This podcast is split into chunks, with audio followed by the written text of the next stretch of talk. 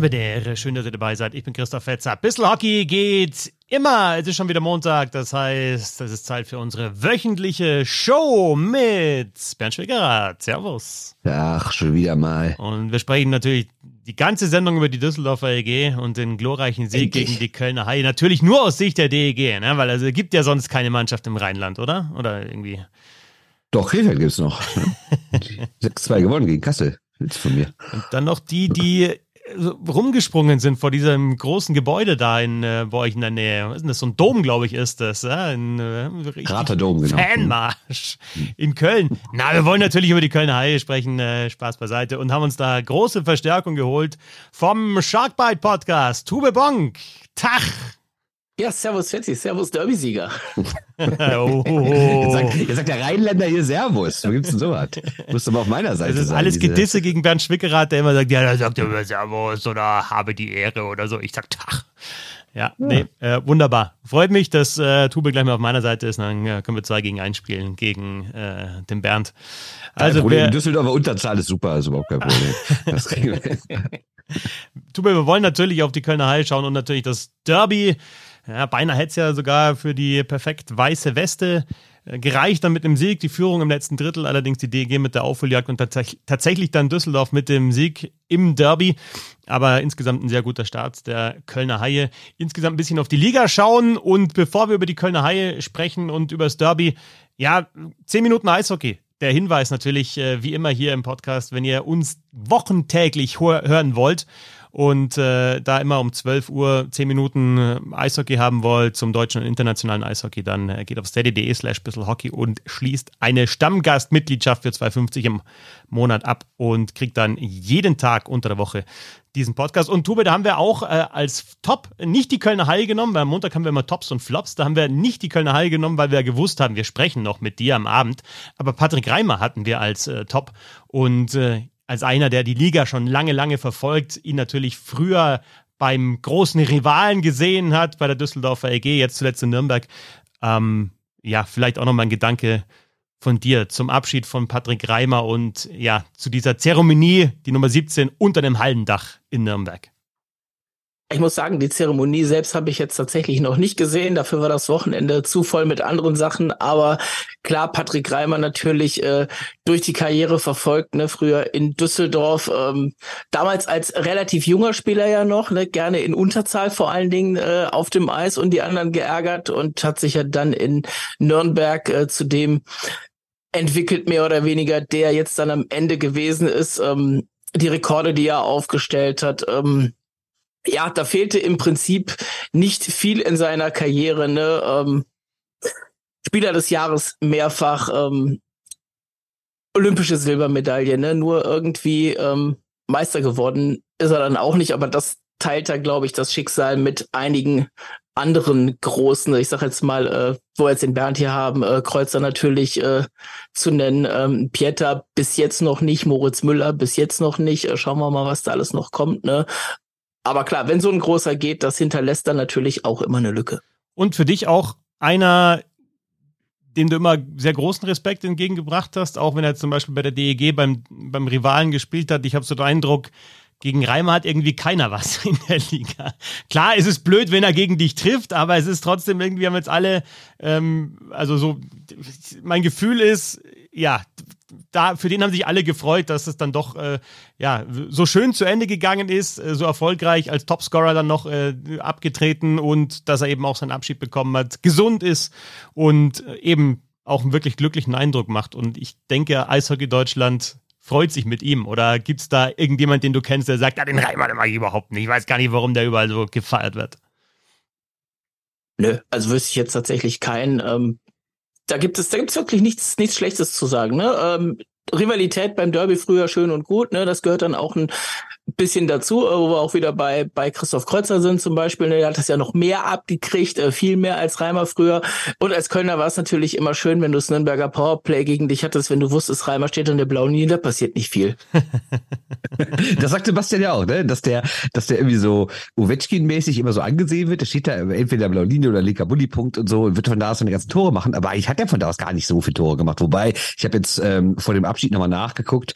Ähm, der hat 109 Powerplay-Tore in seiner Karriere gemacht. Ist auch nicht ganz so schlecht, muss man sagen. Ja, wenn du viel schießt, natürlich auch von der Position oder auch von woanders, dann rutscht bei dem Schuss dann auch mal einer rein oder ganz gern mal rein. Er hat ja selber sogar gesagt, dass es eigentlich gar nicht so wirklich seine Position ist da aus dem linken Pulikreis. Das waren dann eher natürlich Greilinger, ähm, Wolf und so, die, die Rechtsschützen, die er von da getroffen haben und weniger Patrick Reimer.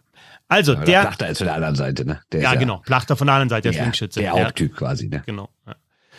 Eisenschmied als Rechtsschütze. Ja, ja. Genau.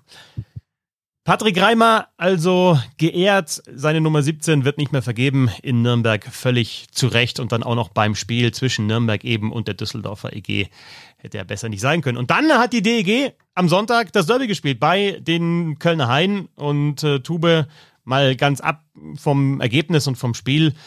Ähm, ja, war schon echt beeindruckend, was da in Köln los war und was da insgesamt so los war. Also die Euphorie in der Stadt und um die Haie ist ja schwappt bis zum Süden, sagen wir so, bis hierher fast an die österreichische Grenze ist das zu merken, dass da eine große Euphorie herrscht.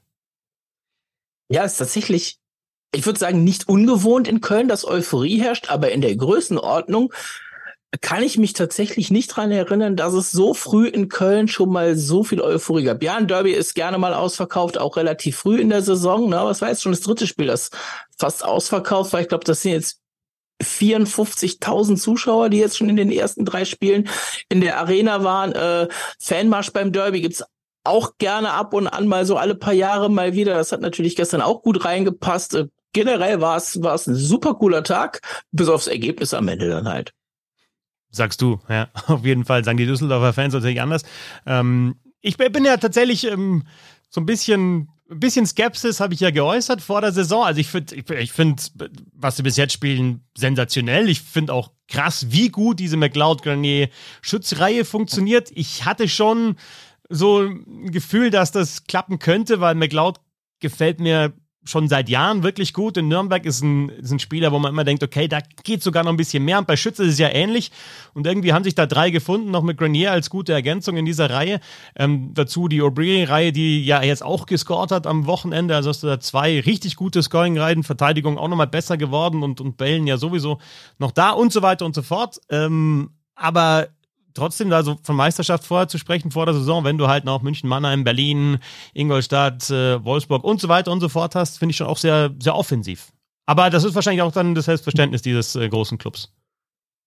Ja, vor allen Dingen hat ja keiner, also weder Philipp Walter noch Uwe Krupp gesagt, dass die Meisterschaft dieses Jahr sein soll. Es gab mal ein Zitat äh, in der Express, äh, dass Philipp Walter wirklich gesagt hat, dieses Jahr soll es soweit sein. Äh, Bernd, das habe ich dir, glaube ich, damals auch noch geschickt und er hat da wirklich sehr schnell zurückgerudert, äh, der Express. Und das Zitat war, ich glaube, zwei Stunden später nicht mehr so drauf, sondern dann so, wie es wirklich war. Äh, ich habe Philipp auch selber mal gefragt. Das hat er so tatsächlich nie gesagt, dass die Meisterschaft dieses Jahr sein muss.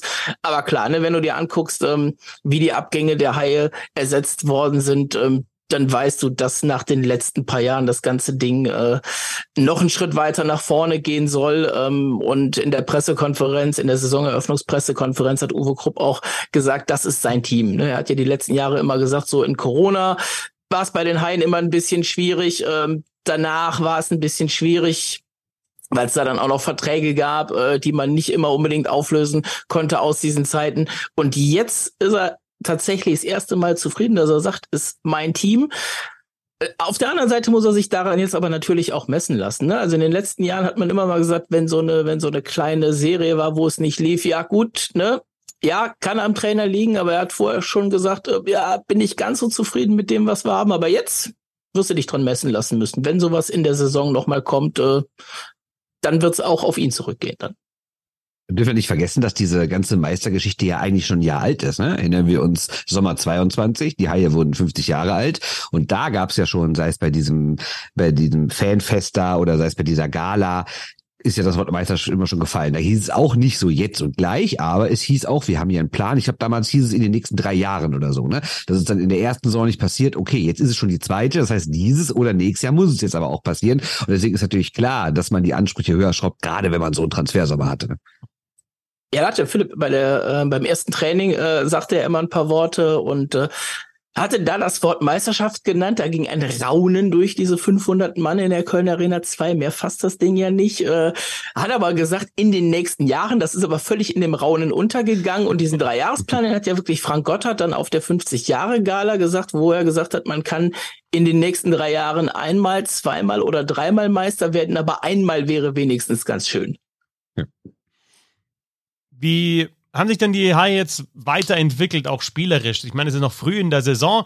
Äh, ich denke auch, äh, dass, dass es über, über die vergangene Saison deine Entwicklung gegeben hat. Ähm, aber jetzt hast du natürlich Spielertypen, Bernd, die, ja, die einfach schneller natürlich sind. Also das hast du ja dann schon bei diesen Transfers, als die so gerüchtet wurden in der vergangenen Saison, hast du dann schon dir gedacht, okay, in die aktuelle Spielweise passen die vielleicht gar nicht so gut rein. Und jetzt, wenn du halt eben so Spieler hast wie McLeod, ähm, Schütz jetzt mit ihrem Tempo mal eben vielleicht mal als die beiden, die man da rausgreift, weil sie jetzt eben auch sehr, sehr gut scoren, dann musst du halt auch ein bisschen anders Eishockey spielen. Balen schon die Saison davor geholt. Also siehst du da auch irgendwie einen großen Unterschied zur vergangenen Saison?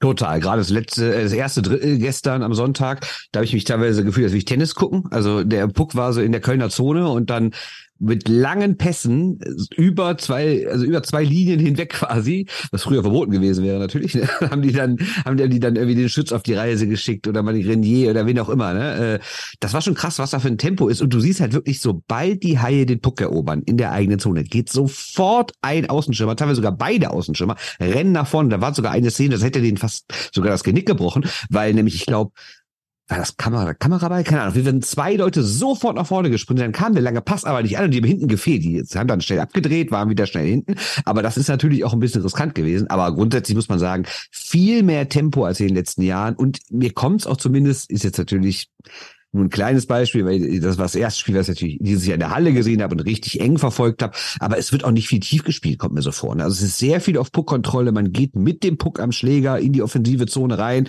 dreht dann gerne mal ab, spielt auf die nachrückenden Verteidiger und sowas. Also es ist sehr viel Puckbesitz, sehr viel Tempo und das ist schon was anderes, finde ich, als in den vergangenen Jahren. Also Tube da wirklich nochmal ein krasser Turnaround oder einfach eine Entwicklung jetzt auch über den Sommer. Vielleicht schon beginnen mit der vergangenen Saison. Du kannst es sicherlich besser schildern. Du hast ja die Mannschaft sehr, sehr genau verfolgt, wie das so sich entwickelt hat jetzt in, in letzter Zeit, nicht bloß in dieser Saison. Ja, das hat man im letzten Jahr schon ein bisschen erahnen können, ne, in welche Richtung das geht. Aber ähm, letztes Jahr war es halt wirklich noch dieses, dieses Uwe Krupp-Hockey, was man kannte. Ne? Scheibe tief, äh, Battle in den Banden gewinnen, Scheibe auf die blaue Linie, Schuss und vor dem Tor steht einer und fällt die Scheibe ab. Ne? Da haben wir vor der letzten Saison schon ein paar Witzchen drüber gemacht. Jetzt ist das Team besser geworden, spielen aber immer noch genauso. Ähm, aber das siehst du dieses Jahr halt wirklich nicht mehr. Ähm, wirklich diese, diese schnellen ähm, Pässe nach vorne, das, das merkt man dann schon. Wo man, wo ich dem Bern widersprechen muss, ist so ein bisschen beim, beim Puckbesitz. Also jetzt durch die Partie gegen Düsseldorf ist das ein bisschen besser geworden, aber vor dem Wochenende, also vor dem Münchenspiel, haben wir uns bei uns im letzten Sharkband ein bisschen drauf geguckt. Die Haie waren das vorletzte Team in der äh, Puckbesitzstatistik. Schlechter war nur noch die DEG. Äh, von mhm. daher war klar, dass sich das jetzt am Wochenende ein bisschen dreht. Ähm, aber da merkt man dann eben auch, dass es halt diese, diese schnellen Pässe nach vorne sind. Ne? Also du brauchst nicht viel Zeit durch die neutrale Zone, ne? Und dann nimmst du dir auch viel Zeit von deinem Puckbesitz weg, aber du spielst wirklich diesen, diesen längeren Pass, äh, versuchst dann vorne auch relativ zügig Richtung Tor zu ziehen, versuchst nicht nochmal dann hintenrum über die Verteidiger unbedingt zu gehen. Ich finde, das merkt man so ein bisschen ähm, bei Nick Balen, der da so ein bisschen rausgenommen ist. Ähm, der hat seine Punkte zwar diese Saison schon gemacht, aber zum Beispiel gestern im Derby fand ich ihn jetzt nicht ganz so stark. Ähm, da siehst du, wenn du vorne dann den, den Scheibenbesitz in der, in der gegnerischen Zone nicht hast, wo Balen ja stark ist. Und wenn er die blaue Linie hält, dann geht er auch kaum einen Puck vorbei. Und wenn er da nicht so viel verteilen kann, dann nimmst du da ein bisschen was. Auf der anderen Seite hast du natürlich für die Stürmer viel mehr Spielraum, den du so kreierst, wenn du, wenn du diese schnellen Angriffe fährst. Ja, hast du absolut recht. Eine Sache nur zu der Statistik, die hätte ich natürlich auch gelesen.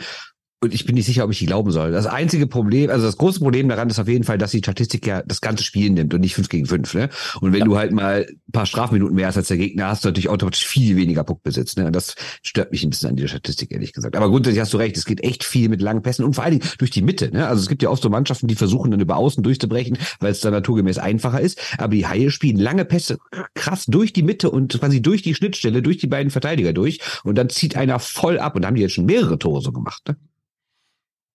Andererseits vielleicht auch ein bisschen, wie Bernd auch gesagt hat, risikobehaftet diese Spielweise, das ist wahrscheinlich dann der nächste Schritt. Ne? Das hast du ja dann auch, ähm, also bei so extrem aktiven Teams in den vergangenen Jahren war ja dann auch immer vielleicht dieses eine Minus am aggressiven Vorcheck von München oder Mannheim oder den Eisbären, dass du halt vielleicht auch mal auskontert, äh, ausgekontert wirst. Aber ja, das ist dann der nächste Schritt, um diese Spielweise halt auch noch zu verfeinern und dann eben zu sagen, okay, wir müssen dann halt auch schauen, dass wenn der Pass mal nicht ankommt, wir hinten gut stehen und vielleicht dann auch mal in gewissen Situationen ein bisschen Risiko rausnehmen, Tube. Ja, und das hast du tatsächlich bis jetzt diese Saison noch gar nicht gehabt. Das waren gestern die ersten Gegentore, die die Haie bei 5 gegen 5 genommen haben in der Saison. Äh, vorher alles ähm, nur in Unterzahl, glaube ich, und der Penalty von Rowe, also gegen Ingolstadt.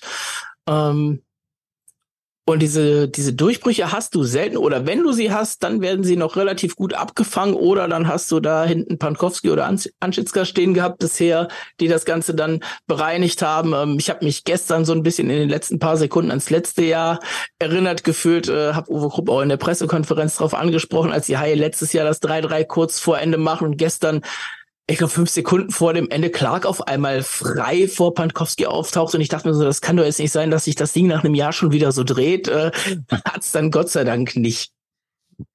Wenn du die Torhüter schon angesprochen hast, haben wir jetzt noch gar nicht drüber gesprochen, Anschitschka und Pankowski, die beiden, ja, sagen wir mal, zwischen 20 und 25-Jährigen, sage ich jetzt mal auch nicht mehr ganz jung, Pankowski, schon ein paar Jahre in der DL hinter sich, aber es ist ein relativ junges deutsches Torhüterpaar es ist verglichen mit München, Niederberger, Mannheim, Brückmann und jetzt Tiefensee mit dazu. Ja, mal schauen, Hildebrand in Berlin, aber die anderen haben dann vielleicht dann doch die namhafteren Goalies. Was sagst du zum, zum Torwart-Duo der Haie?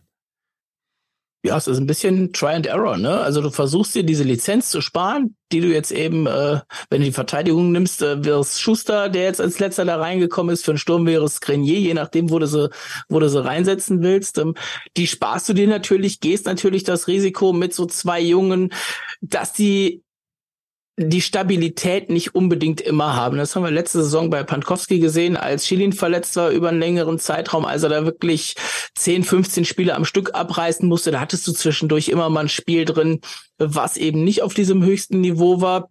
Das soll sich mit Anschitzka jetzt ändern. Warten wir mal ein bisschen ab, wie das wird. Ne? Jetzt am Anfang war es, war es ein 2-1er-Wechsel. Jetzt ist Pankowski dann wieder reingekommen. Jetzt warten wir mal das nächste Wochenende ab ob so weitergeht 2-1 oder ob sich das jetzt, äh, ob Anschitzka jetzt die nächsten Spiele dann in Folge bekommt, das wird man sehen. Ich kann mir aber auch immer gut vorstellen, dass die Haie im Hintergrund immer denken, ja, wir haben noch zwei Lizenzen für die Saison offen und wenn das Ding eben nicht so hinhaut, dann wird eben im Zweifelsfall im Dezember, im Januar Richtung Playoffs da noch eine genutzt. Weil ich finde, aktuell kann man sich beschweren. Ich fand jetzt auch nicht gestern, dass er irgendwie ein Torschuld gewesen wäre. Und die Spiele davor hat er ja immer nur eins kassiert, hat irgendwie eine Fangquote von über 96. Auch Anschitschka war in München gut. Also bisher überraschen die mich ehrlich gesagt und das vor allem positiv. Ja, absolut. Also da hast, kannst du dieses Jahr nichts dran aussetzen bisher. Ähm, jetzt haben wir auch erst vier Spieltage gespielt, ne? Warten wir mal ab, wie es über die Saison dann eben ist. Du kennst Pankowski ja aus, äh, aus eigenen Zeiten in Düsseldorf schon. Ne? Das war dann auch mal so, dass glaube ich, Hane dann so um den Jahreswechsel eigentlich eher die Nase vorne hatte. Hm. Ähm, das ist dann immer so eine, so eine Zeit, wo man dann drauf guckt. Von daher abwarten. Der, die entwickeln sich ja beide auch noch. Ne? Ja, jetzt aber sagen, die sind auch Vertrag. älter geworden jetzt. Ne? Ja, klar. Also klar, sie, also den Pankowski, den ich noch in Düsseldorf gesehen habe, den fand ich auch fehlerbehaftet. Also es war nicht so, dass er irgendwie die Mannschaft runtergezogen hätte oder so, aber du hast schon gemerkt, der ist eigentlich noch nicht bereit, die Nummer eins zu sein. Das ist jetzt zwei Jahre her. Ne? Also der hat sich natürlich auch entwickelt in den zwei Jahren. Ja. So, ja. Und wenn ich das richtig im Kopf habe, haben sie beide Vertrag bis Ende dieser Saison. Mhm. Also bei Pankowski bin ich mir sicher, bei Anschitzka weiß ich es gerade nicht so genau. Das äh, kommunizieren die Haie ja auch nicht mehr, nicht mehr so genau, wie das ist. Äh, da muss man ein bisschen raten, aber es ist natürlich gut vorstellbar, ne, dass sich einer von den beiden diese Saison durchsetzt und der andere dann eben nicht mehr da ist. Dann hat man mit Lunemann noch einen dritten sehr jungen Torhüter, der jetzt in Bad Nauheim ist, der da auch schon äh, seine Spiele gemacht hat, ähm, den man dann vielleicht hochziehen kann. Da muss man einfach mal gucken. Aber wenn sich einer durchsetzt, wie gesagt, Talent haben die beide genug, dass sie beide auch eine starke Nummer eins in der Liga werden können. Bei Elite Prospects ähm, Balen, Glötzl und Kamera, die drei, die bis 2025 Vertrag haben. Also wenn, wenn man denen äh, Glauben schenken darf, oder du sagst, ja, es ist äh, nicht ganz so offiziell, wer dann wie lang äh, unterschrieben hat. Und manchmal kommt er dann so, ah, wir haben äh, noch ein weiteres Jahr verlängert, dabei weiß jeder, okay, der hat eh schon für zwei Jahre so ungefähr unterschrieben, also weiß man nicht so genau. Gibt es von den neun, die ja größtenteils auch aus der Liga gekommen sind, also die du ja schon gesehen hast und mitbekommen hast. Gibt es da einen, der dich einerseits so von der Personality und andererseits vom Spielerischen überrascht oder der irgendwas gezeigt hat, was du noch gar nicht so gekannt hast von ihm? Überrascht tatsächlich nicht. Ne? Also du kennst sie, du weißt, was du von denen erwarten kannst. Ähm, dass Schütz jetzt so schnell, so gut in Fahrt kommt, äh, war vielleicht von vornherein nicht abzusehen, aber du hast die Reihe eben schon angesprochen, ne? Mit McLeod und Grenier hat er auch eine Top-Reihe. Äh, McLeod hat in den letzten Jahren jeder, glaube ich, in Nürnberg gesehen, was der kann und der ist halt noch wirklich jung, ne? Also das kann natürlich auch sein, dass die DL für den jetzt in den nächsten ein, zwei Jahren eine Durchgangsstation ist und der dann Richtung Schweiz, Richtung Schweden geht mit dem Talent. Grenier musstest du ein bisschen warten. Was kriegst du? Ne? Kriegst du den, kriegst du den Iserlohn Grenier oder kriegst du den Berlin Grenier in Anführungszeichen? Wobei der in Berlin halt einfach in eine Situation reingekommen ist, äh, wo gar nichts gelaufen ist, wo du dann als Neuer auch sehr schnell, sehr schlecht aussehen kannst, war dann auch verletzt. Und der funktioniert bisher, bisher auch ganz gut. Ne? Also das Jahr von äh, Wohlgemut erwarte ich mir fast noch ein bisschen mehr muss man aber auch sehen, dass er momentan centert und ja, wenn ich es richtig im Kopf habe, lieber auf Außen spielt als auf Center. Bin mal gespannt, ob sich da ein bisschen was ändert. Ne, Carter Prof, den hatte man vor der Saison jetzt nicht unbedingt im Lineup drin. Der hat sich jetzt so ein bisschen reingespielt durch eine gute Vorbereitung. Das kann natürlich sein, dass man da was ändert. Der war jetzt auch mit in der Reihe drin, hat gestern auch wieder getroffen. Aber das war jetzt noch nicht ganz so, dass die Reihe gut funktioniert hat. Ne, gestern bei Carter Proft auch eine Einzelaktion, äh, Fehler im Aufbau der Düsseldorfer und dann war er eben an den beiden Verteidigern vorbei. Und äh, ja, das war ein Tor, das hat man von Carter Proft noch nicht so häufig gesehen. Nee, ich war auch überrascht, weil normalerweise wirkt der den ja so im Nachschuss rein oder fällt irgendwie ab und dann macht er so ein Tempo, äh, macht er so zwei schnelle Schritte, ist vorbei und dann schaufelt er den schön den Winkel. Ich habe gedacht, ja. Moment mal, ist, wer, wer hat das Prof-Trikot übergezogen? Hab ich mir gedacht. ja, aber finde ich auch ganz interessant, weil eben, also mit Schütz und Wohlgemut hast du jetzt auch zwei Deutsche angesprochen, bei denen man sich in den vergangenen Jahren ein bisschen mehr erwartet hatte oder ich mir mehr erwartet habe mit dem Talent, das, das die haben und was die schon gezeigt haben in, in, jungen Jahren, so um die 20 rum. Jetzt sind die ja schon, also auch noch nicht alt, aber Schütz ist 23 und Wohlgemut 24, also natürlich immer noch relativ früh in ihrer Karriere, aber das ist jetzt so das Alter, wo du halt dann siehst, okay, wo geht's hin? Und äh, bei Schütz hätte man das, glaube ich, fast, ja, voraussagen ist vielleicht zu viel, aber vermuten können auf jeden Fall, weil in München war seine Rolle halt auch eine andere. Ne? Da hast du auch gar nicht so viel Eister, da spielst du auch nicht in den Top 6 oder hat er selten in den Top 6 gespielt. Und jetzt hat er, finde ich, genau mit McLeod auf jeden Fall einen gefunden, der das Tempo mitgehen kann oder sogar noch, noch, ihn noch mehr antreibt mit seinem Tempo. Also das passt auf jeden Fall wunderbar und hat dann in München vielleicht nicht ganz so gut gepasst und bei Wohlgemut hat es äh, in Mannheim vielleicht auch nicht ganz gut, nicht so gut gepasst. Und die haben beide jetzt ja nochmal die Möglichkeit, eben dieses Versprechen, das sie eigentlich sind, dann auch wirklich einzulösen in Köln und haben, denke ich, da auch eine hohe Motivation, das so zu tun. Wobei mir ehrlich gesagt Schütz viel besser gefällt als Wohlgemut, auch gestern. Und ähm, ich glaube, der spielt auch irgendwie eine prominente Rolle, oder? Oder, oder kommt mir das so vor, weil er halt gerade in dieser guten Reihe ist?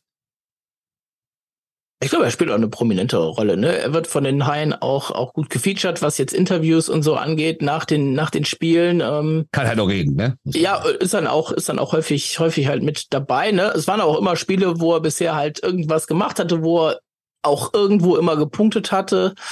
Ne? Also von daher, ähm, das mag auch ein bisschen mit der Reihe zu tun haben. Wie gesagt, ähm, ich hätte es ihm zugetraut, aber dass es so schnell halt so gut klickt, ne, das war jetzt nicht unbedingt von vornherein vorauszusehen. Ähm, letztes Jahr hat es auch ein bisschen gedauert, bis sich die Reihe letztes Jahr mit, mit Aubry, Kamera und Tourisson dann gefunden hatte. War ja irgendwie damals sogar ein bisschen Zufall, oder? Da war, war Tourisson mal raus und kam dann da mit dazu und dann, also Zufall ist vielleicht übertrieben, aber manchmal ist es ja so, okay, ich stell, stell die dreimal zusammen, funktioniert dann gleich das erste Wochenende, das zweite Wochenende auch und dann nehmen die so Schwung auf. Aber Touriston war da am Anfang, wenn ich mich recht erinnere, nicht mit dabei, ist dann mal kurz ausgefallen und kam dann zurück und ist eben in die Reihe rein. Ja, und manchmal finden sich so Reihen halt früh und manchmal dauert es ein bisschen. In dem Fall haben sie sich auch früh gefunden. Wie, wie würdest du denn die Spielweise von André Schuster charakterisieren? Ist ja doch mit seinen über zwei Meter schon, schon ja, ein besonderer Verteidigertyp. Einen, den wir auch immer mehr sind jetzt im, in der DEL. Ja, ist, äh, wenn man den, wenn man den Statistiken und dem äh, Haie-Geld glauben darf, der größte Spieler, der je bei den Haien gespielt hat. Äh, ich glaube, Lakos war mal ein Zentimeter kleiner oder vielleicht gleich groß. Äh, der war ja auch mal in Köln eine kurze Zeit. Äh, auch wenn man das gerne vergessen möchte. Aber ich hatte vor der Saison so ein bisschen, so ein bisschen Bedenken bei Schuster, gerade wenn du so ein paar, paar Statements äh, von drüben gelesen hast, äh, aus Tschechien gelesen hast, ähm, wo das, wo es immer so um, um die Schlittschuhtechnik und sowas alles ging. Und dann siehst du den beim ersten Training auch mal so und denkst so, ja, könnte vielleicht doch passen. Siehst du die ersten Spieler auch mal so und denkst du so, ja, das passt, ne? Der hat zwar nicht den schmalsten Wendekreis, äh, aber wie das bei so großen Spielern eben mal ist, ne? wenn die einmal ins Laufen kommen, dann laufen die auch. Und der hat halt eine, eine Ruhe, wenn der die Scheibe hat oder wenn der im Zweikampf ist, ne? Ähm, der wartet dann auch mal im Zweifel die Sekunde und auch die zwei Sekunden länger, bis er den Pass bekommt, den er gerne haben möchte. Und wenn er den nicht bekommt, dann dreht er eben ab und spielt nochmal hinten rum, anstatt die Scheibe irgendwo dämlich wegzuspielen. Hat er ja mit, mit, mit seinem Landsmann äh, schon mal eine andere Erfahrung. Ja? Mit Jakub Kindl kann ich mich erinnern, damals, da wo man gesagt hat, boah, der, kommt, der Kindl kommt in die DL, der wird sicher rocken. Und es sah dann doch eher so aus, als würde er ausklingen lassen. Große ähm, Freude vom Express übrigens. Jakub Kindl. Ja. ähm, ja, der Spieler in Norwegen. Wegen seiner Frau, darum Mittlerweile geht's. Also, die, die haben ständig so, so Geschichten gemacht, dass die Frau irgendwie Model sei oder sowas. War denen noch ganz wichtig. Okay. Ja, aber also spielerisch war das dann eher wenig, würde ich sagen, von Jakob Kindl und bei Schuster. Ja, schauen wir mal. Ich habe ja vorher schon gesagt, es wird jetzt immer mehr auch äh, die Verteidigertypen. Ich habe jetzt am Wochenende äh, Mattinen gesehen bei den Straubing Tigers. Ich muss echt sagen, voll begeistert von dem. Zwei Tore ja geschossen am Wochenende und ja auch fast zwei Meter groß, 1,97 und wir hatten das Thema ja auch schon mal als wir über Olli Mebus gesprochen haben, hier mittlerweile in Düsseldorf, früher in Nürnberg und äh, Sebastian Böhm war ja immer sehr begeistert davon, dass einer, der über zwei Meter groß ist, dann eben auch mit der Größe umgehen kann. Aber du musst ja trotzdem beweglich bleiben, mithalten mit den 1,75 Stürmern zum Beispiel und auch bei Checks oder so, wenn du halt mal schnell 15, 20 Kilo mehr hast als dein Gegenspieler und mit dem Ellbogen auf Kopfhöhe bist, musst du dich auch irgendwie im Griff haben. Ähm, nicht so einfach, aber auch Mattinen in Straubing, echt ein wirklich spielerisch guter Verteidiger, einer, der auch in dem Vorcheck teilweise reinrumpelt mit und da arbeitet, hinten gut, äh, wirklich verteidigt, sehr solide spielt und dann halt auch Tore macht. Ähm, fand ich sehr, sehr gut am, am Wochenende. Ähm, mal weg von den Haien, äh, Tube. Äh, danke für die ausführlichen Einschätzungen. Aber so grundsätzlich, wenn du auf die Liga schaust, ähm, was sind so bis jetzt deine, deine positiven Überraschungen, abgesehen von den Haien, dass die so gestartet sind, und die negativen Überraschungen? Ja, positiv muss man äh, wahrscheinlich Schwenningen nennen, ähm, nach der Vorbereitung, äh, wo man wieder sagen kann, ne, nicht zu viel auf eine Vorbereitung geben, aber das ist schon ein relativ krasser Umschwung ähm, aus der Vorbereitung, weil man kann es dann nämlich auch genau in die andere Richtung nehmen. Ähm, auch eine schlechte Vorbereitung und das hat sich jetzt mit in die Liga reingezogen. Wolfsburg, ne? die sind jetzt nicht ganz so gestartet, wie man das, ich glaube ich, gewünscht hätte. Ähm, gerade gerade äh, Stuart äh, kennt man ja aus aus Kölner Tagen noch, äh, wenn der mal in so eine Niederlagenserie reinrutscht, das kann leider ganz fies enden. Äh, Wünsche ich den Wolfsburgern jetzt nicht, aber äh, er kennt das auf jeden Fall. Und ja, Bremerhaven glaube ich ähm, von den Ergebnissen her finde ich es jetzt gar nicht so schlecht, aber ich glaube, die hätten sich nach den ersten vier Spielen auch ein bisschen woanders gesehen, also vom eigenen Anspruch her.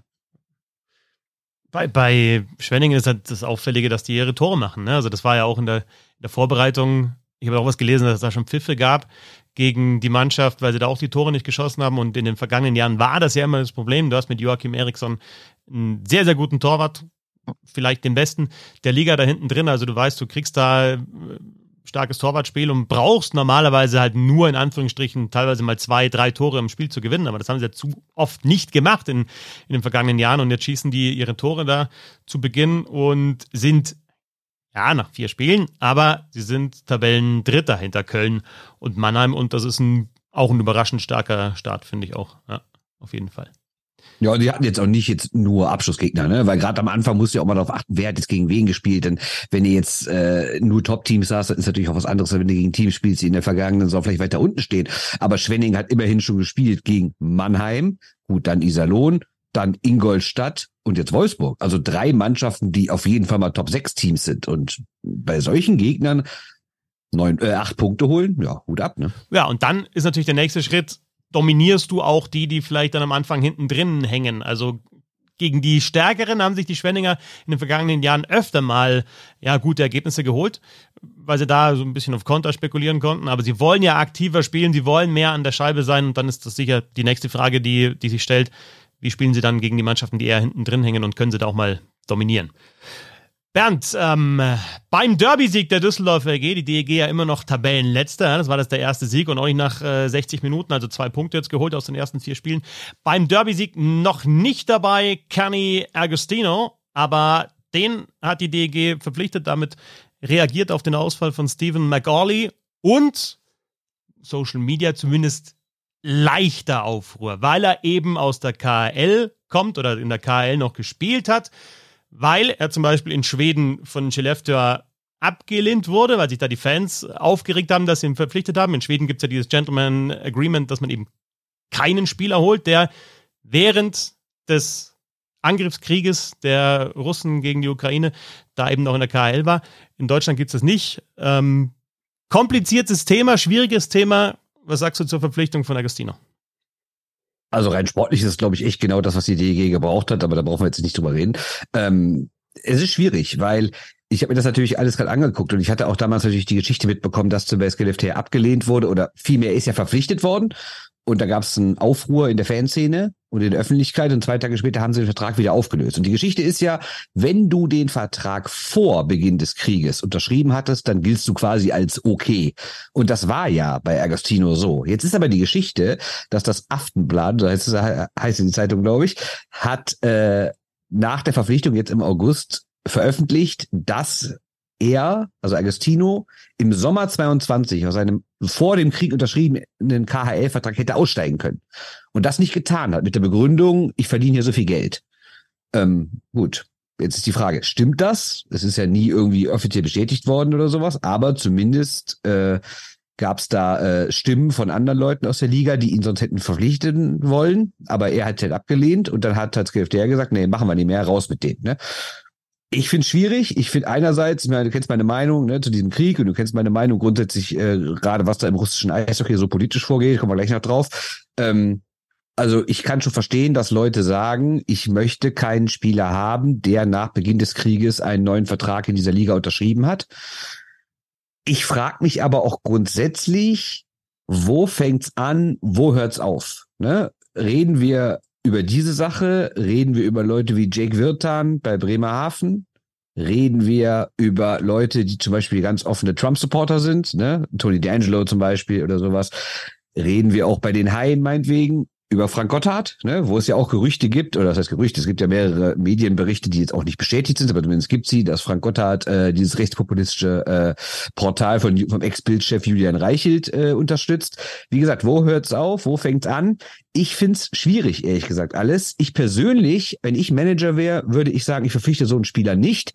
Ich finde aber auch nicht, dass das eine generelle Regel sein sollte. Also das muss doch jeder mit sich selber äh, ausmachen. Und es ist, wie gesagt, wirklich kompliziert. Wobei dann dieses Gentleman's Agreement in der SHL es dir auch Manager als Manager einfacher macht. Ne? Und da muss man schon sagen, wenn du dich einigen kannst als Liga und zu sagen, nee, machen wir nicht, aber dann hättest du natürlich auch in Mannheim jetzt keinen Lyndon Way und keinen äh, John Gilmer zum Beispiel holen können in dieser Saison. Veroni, Düsseldorfer EG, auch aus der KL gekommen. Vorher, also ich zähle jetzt nicht alle auf, aber in der vergangenen Saison in Iserlohn, die haben dann Chris Begress zum Beispiel nachverpflichtet und also geholt aus der KL und so weiter. Beispiel, ne? Ja, genau. Und, viele, ne? und, und so weiter und so fort. Und da sind wir nur im deutschen Eishockey, nur bei ein paar.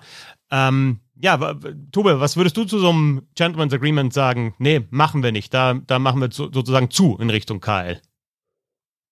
Ich frage mich ja tatsächlich so ein bisschen, warum es das nicht gibt, ne? Weil wir haben alle die Gerüchte mitbekommen um Marcel Nöbels, der ein Angebot aus der KL hatte, ähm, wo es dann ja auch hieß, das wäre sehr interessant für ihn, wo dann der DEB gesagt hat, ja, aber wenn du gehst, dann wirst du halt nie mehr für den DEB auflaufen können.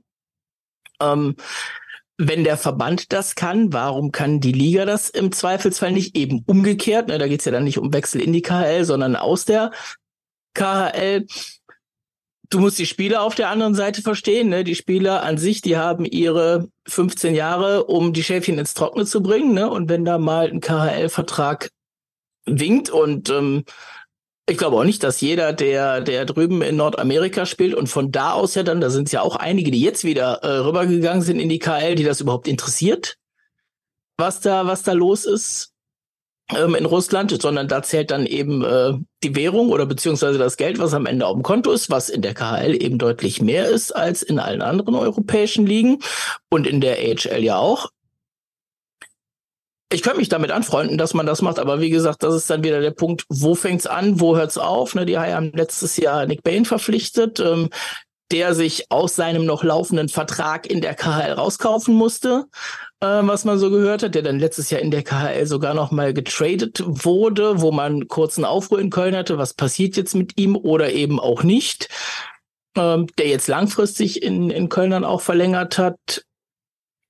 Oder wie gesagt, was ist mit den Spielern, die eben den laufenden Vertrag eben nicht äh, sich rauskaufen wollten in Russland, weil eine billige Sache war das nicht, um da rauszukommen. Ja. Schwieriges ja, und, Thema. Ja, und es ist auch, ich meine, wir dürfen ja auch nicht mal so tun, als wäre quasi ab dem Februar 22, wo dieser Krieg begonnen hat, als wäre seitdem alles schlecht und vorher wäre alles gut gewesen. Ja, weil ich meine, die Krim war schon vorher besetzt, dass die KHL ein politisches Vehikel ist, der Staatsführung von Oligarchen und so war auch alles, war auch alles vorher bekannt. Das Ding ist ein geopolitisches Projekt seit 2008, als das Ding gegründet wurde. Und es gibt sehr viele Spieler, die haben vorher schon in der KHL gespielt und denen wurde dann nie irgendwie was moralisch äh, vorgeworfen und auf einmal beginnt dieser Krieg und auf einmal sollen diese Spieler moralisch völlig verrottet sein, während das vorher völlig okay war und eine tolle sportliche Herausforderung. Ne? Also natürlich hat sich durch den Krieg was geändert, da brauchen wir gar nicht drum rumreden. Und es gibt ja auch wirklich konkrete Kriegspropaganda in den KHL-Hallen. Die IHF hat, hat die russische Liga und den russischen Verband nicht umsonst gerügt. Und ich finde auch zu Recht, dass sie das gemacht hat, weil diese Kriegspropaganda geht gar nicht. Überhaupt keine Frage. Aber es ist nicht so, als sei in der KHL vorher alles total top und vorher völlig politisch unbedenklich gewesen. Ne? Dann sind wir, glaube ich, schon direkt in der KHL und bei russischen Spielern. Äh, Bernd, über Nikita Sadorov habe ich ja kurz mal auch in den 10 Minuten Eishockey gesprochen, der ein Interview gegeben hat und sich als erster NHL-Spieler eben gegen diesen Krieg oder gegen Russland auch gewandt hat, gegen sein Heimatland und ähm, gesagt hat, äh, ja, no war und das auf Instagram gepostet hat. Ja, ganz was anderes als eben ein Foto mit Putin auf Instagram zu haben wie äh, Ovechkin. Aber auch da sind die, die Meinungen ja geteilt oder die russischen Spieler in der NHL, die internationalen Spieler, ähm, ja, sind in, in zwei Lager auch äh, geteilt. Also einerseits Sadorov, Nikita Sadorov und dazu Fedotov, der ja eigentlich gesperrt ist von der IHF und jetzt doch wieder spielt. Also sag ich mal zwei Namen exemplarisch für diese beiden Pole. Kann man das so sagen oder ist das äh, überspitzt? Ich finde es überspitzt, weil ich finde, dass Fedotov ja jetzt, glaube ich, keiner ist, also zumindest was ich mitkriege, der jetzt öffentlich für den Krieg trommelt. Aber fangen wir mal bei seiner Geschichte an. Wir dürfen ja nicht vergessen, Fedotov, russischer Nationaltorhüter gewesen, auch bei Olympia, wirklich ein Riesenmann. Und die Philadelphia Flyers hatten den verpflichtet, hatten die Rechte an ihm, haben auch mit ihm unterschrieben. Und dann kam ja die Geschichte, die ungefähr ein Jahr alt ist, dass dann äh, Fedotov auf einmal zum Militärdienst eingezogen wurde, was natürlich seinen Transfer nach Nordamerika verhindert hat. Und er war dann wirklich, es war ja dann so ganz plakativ, hieß er, der muss nach Sibirien und sowas hieß es ja dann. Und dann war er ja wirklich anscheinend in diesem Camp, ist dann zurückgekommen und dann hat die IHF, weil es anscheinend eine Beschwerde gab von, von den Flyers oder der NHL halt über zum internationalen Transfer, und da hat die IHF dann für die Flyers äh, entschieden und gesagt, er muss da eigentlich hingehen und er hat aktuell keine Spielberechtigung. Dann wurde ja auch der SKA ja sogar verboten, quasi neue Spieler äh, zu traden oder generell zu verpflichten und Fedotov selber wurde ja gesperrt. Und was passiert? Seit Anfang der Saison setzt SKA ihn trotzdem ein. Ich habe gerade die Statistik vor mir, hat dieses Jahr schon sechs Spiele gemacht, obwohl er eigentlich gar nicht spielen dürfte. Was natürlich bedeutet, dass die KHL, dass der SKA Moskau, dass der russische Verband, dass denen wirklich alles egal ist, was die IHF gerade sagt. Also wir machen einfach unser Ding, sie, sie klinken sich damit quasi komplett aus aus dem internationalen Eishockey. Jetzt kann man natürlich sagen, das ist vielleicht auch so eine Retourkutsche für ihre für die Sperre ihrer internationalen Mannschaften bei großen Turnieren und sowas, aber es ist auf jeden Fall kein Weg der Annäherung. Es ist, ist kein bisschen so, dass man sagen würde, wir versuchen jetzt wieder zu, zurück, zurückzukommen und irgendwie der IHF nach dem Mund zu reden, irgendwie alles so zu machen, wie die wollen, damit die eher für uns stimmen. Nee, es ist volle Konfrontation und Fedotov ist dafür so ein bisschen das Sinnbild. Wirkt auch so ein bisschen, ja, wie, die NHL macht ja was ähnliches, ne? Löst sich eigentlich los von allem anderen und macht so einfach ihr eigenes Ding und die KL, weiß nicht, ob die da nacheifern in dem Moment und einfach sagen, ja, wir sind unsere eigene Liga, sind eigentlich gar nicht so wirklich in der IHF drin, aber es gibt ja trotzdem dann einfach noch, es gibt ja nicht nur die KL, die von mir aus auch dann diese eigenständige Liga sein kann und ja auch in dem, sag ich jetzt mal, im äh, europäischen Eishockey, Champions Hockey League und so da ja auch gar nicht mit einbezogen ist, sondern wenn du sprichst ja von den europäischen Ligen, dann würde ich sagen, die KL ist so eine Extraliga und dann NHL Nordamerika oder NHL AHL. Aber eben die, die russische Nationalmannschaft, also eigentlich glaubt man doch, es muss wieder eine irgendwie eine Annäherung geben, dass äh, ja die Russen auch wieder teilnehmen, dann irgendwann an den Turnieren. Aber für mich ist es momentan so weit weg. Für mich ist es unvorstellbar jetzt in, was ich, einem Zeitraum von fünf Jahren eigentlich, sage ich jetzt mal, dass, dass wieder russische Nationalmannschaften an IHF-Turnieren teilnehmen. Ja, das liegt auch an personellen Überschneidungen. Wenn wir mal gucken, wer in der Liga das Sagen hat, wer bei vielen Vereinen das sagen hat, teilweise sogar auf sportlicher Ebene.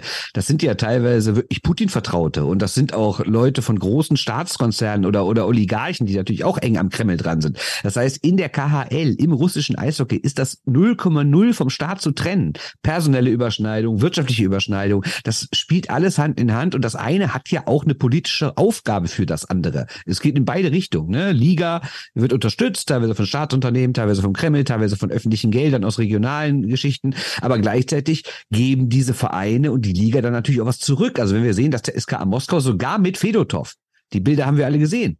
Vor der, vor einem Spiel sich warm macht und hat, hat dieses Z auf dem Trikot. Ne? Also das ist ganz klar politische Propaganda, die da in Russland übers Eishockey stattfindet. Das war ja immer so. Erinnern wir uns schon an die alten Sowjets, an, an die alten Sowjetzeiten. Auch da hatte dieses Team natürlich eine politische Mission und waren, das waren Staatsamateure, die auf, der Staat hat das alles organisiert, wie diese Mannschaft trainiert und diese Erfolge natürlich auch politisch ausgestattet. Das war immer schon so und tun wir mal nicht so. Das ist im Westen natürlich auch so. Natürlich guckt euch, was mit Miracle on Ice gemacht wurde, wie das politisch instrumentalisiert wird. Natürlich gibt es im Westen auch die Verbindung zwischen Sport und Politik, aber auf einer anderen Ebene. Tube, Tischtuch zerschnitten erstmal zwischen Russland und ja dem Rest des Eishockeys eigentlich.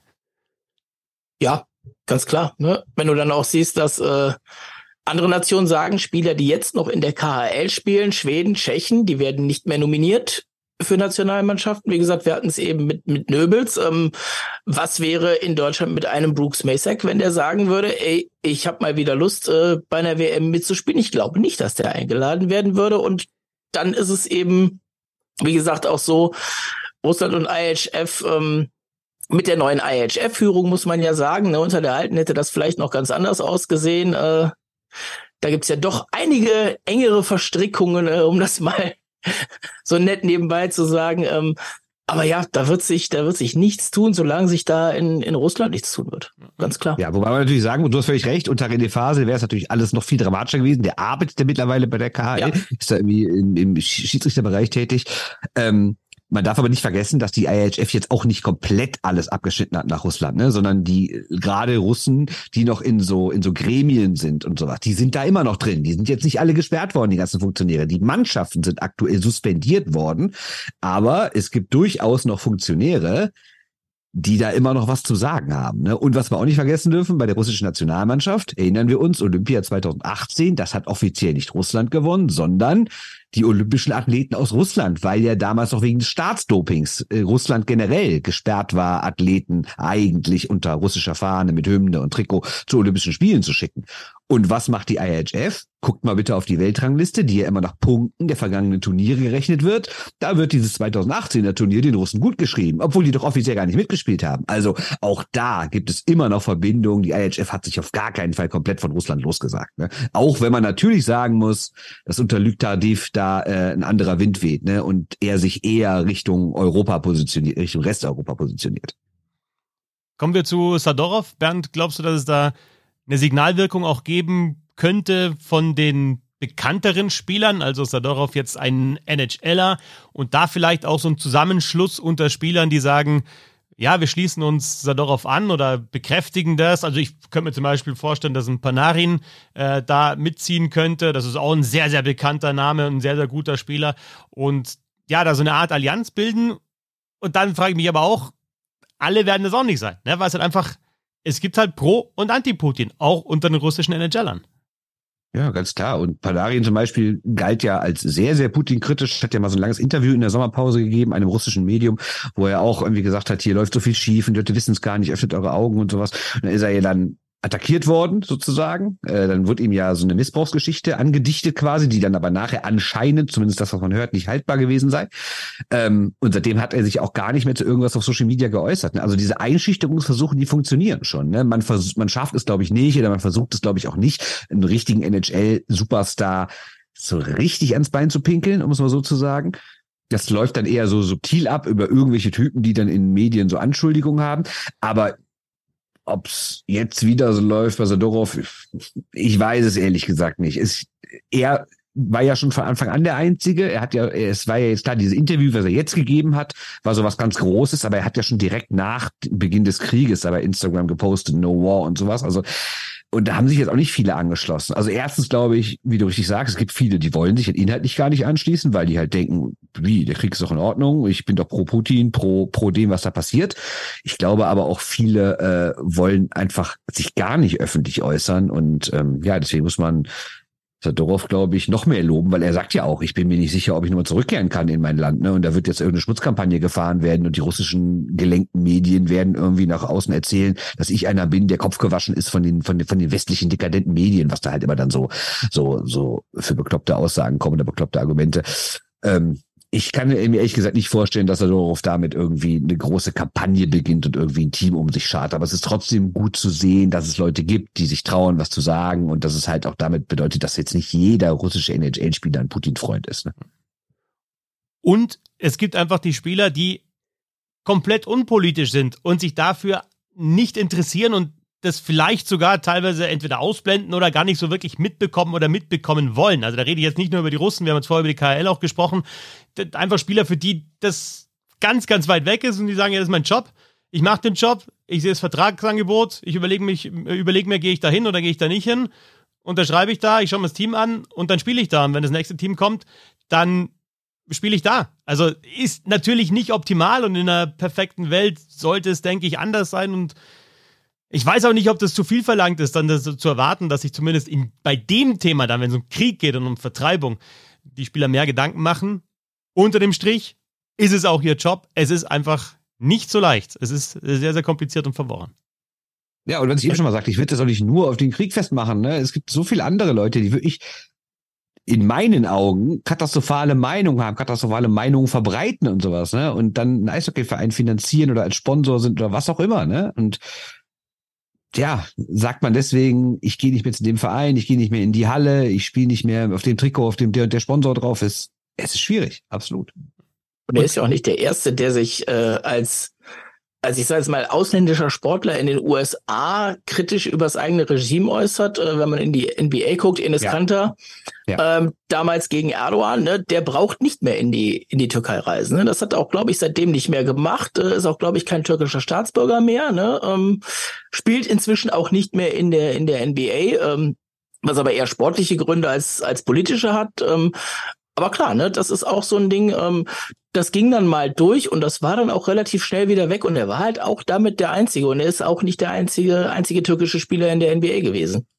Ja, aber gutes Beispiel NBA, da kann es ja auch andersrum gehen. Erinner dich mal, als vor einigen Jahren, ich weiß gar nicht mehr, von welchem Team das war, war es Dallas, ich weiß es nicht mehr, ein Manager China kritisiert hat und dann der chinesische Staat sofort gesagt hat, okay, die NBA-Spiele werden an diesem Wochenende nicht übertragen. Da hat die ganze Liga, die vorher noch äh, groß Gleichberechtigung gemacht hat und so, hat auf einmal dann, äh, ist auf die Knie gegangen, hat sich bei den Chinesen entschuldigt, damit halt das Geld aus China weiterhin fließt. Ne? Also auch da sehr, sehr zweifelhaft alles. Und sagt man deswegen, ich gehe jetzt nicht mehr in die NBA, schwierig, auch schwierig. Wenn man es ganz hart konsequent durchzieht, müsste jeder Spieler sagen, ich gehe nicht in eine Liga, die mit diesem Geld bezahlt wird. Dann dürfte man doch gar nicht wahrscheinlich in der Fußball-Bundesliga spielen, weil die hat ja auch irgendwelche TV-Verträge, weiß ich nicht, mit irgendwelchen, irgendwelchen Polizeistaaten oder sowas. Ne? Und da kommt ja dann auch Geld rein, was im Endeffekt dann über Umwege auf dem eigenen Konto landet. Ne? Also auch das ist so ein Thema. Ne?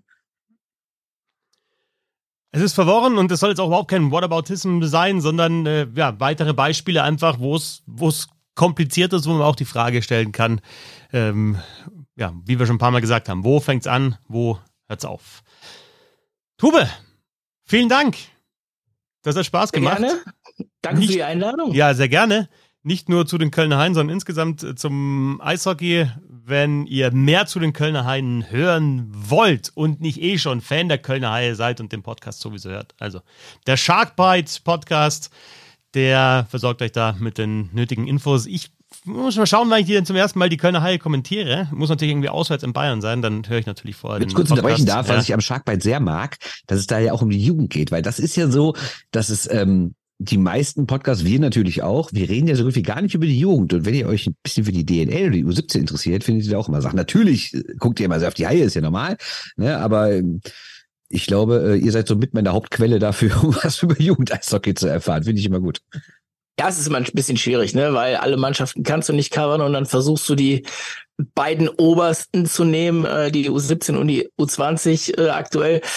Und dann kommen auch so Wochenenden wie jetzt, ne, mit Haie in München, mit äh, Derby, da haut's irgendwie gar nicht hin und trotzdem werden wir irgendwo drüber reden. Äh, das wird dann aber auch wieder kurz, weil wir halt nicht viel gesehen haben, zumal die U20 in Bad Tölz unterwegs war. Ne? Also ist auch nicht vor der Tür mal so eben. Da kommst du dann auch nicht mal so schnell hin. Äh, hätte der Fetzi gucken müssen und da ein bisschen berichten können bei uns im Sharkbite. War ich in äh, Straubing wahrscheinlich gleichzeitig. Ne? Aber klar, ne, wir versuchen immer ein bisschen, bisschen drauf zu gucken, äh, wie sich das entwickelt. Und sind ja auch froh, dass wir, dass wir in Köln äh, und ihr in Düsseldorf ja auch eigentlich eine relativ gute Jugendarbeit, mal abgesehen von diesen beiden Hauptzentren äh, Red Bull und, und Mannheim haben. Danke. Ja, ist immer nur die Frage, was oben ankommt, ne? Aber sonst, ja. Ja. Danke an Tube Bonk. Danke auch an Bernd Schwickerath. Danke an Christoph Fetzer. Und danke fürs Zuhören. Hört den Sharkbite, hört Eishockey Podcast und wenn ihr wollt, hört uns am Dienstag schon wieder mit den 10 Minuten Eishockey. Dann geht's über die internationalen Ligen. Bis zum nächsten Mal. Servus. Tschö. Tschö.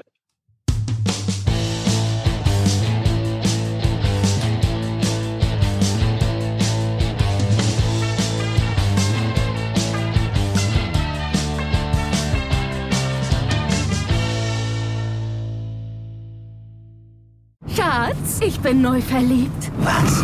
Da drüben. Das ist er. Aber das ist ein Auto. Ja, eben. Mit ihm habe ich alles richtig gemacht. Wunschauto einfach kaufen, verkaufen oder leasen. Bei Autoscout24. Alles richtig gemacht. Wie baut man eine harmonische Beziehung zu seinem Hund auf? Puh, gar nicht so leicht. Und deshalb frage ich nach, wie es anderen Hundeeltern gelingt, beziehungsweise wie die daran arbeiten.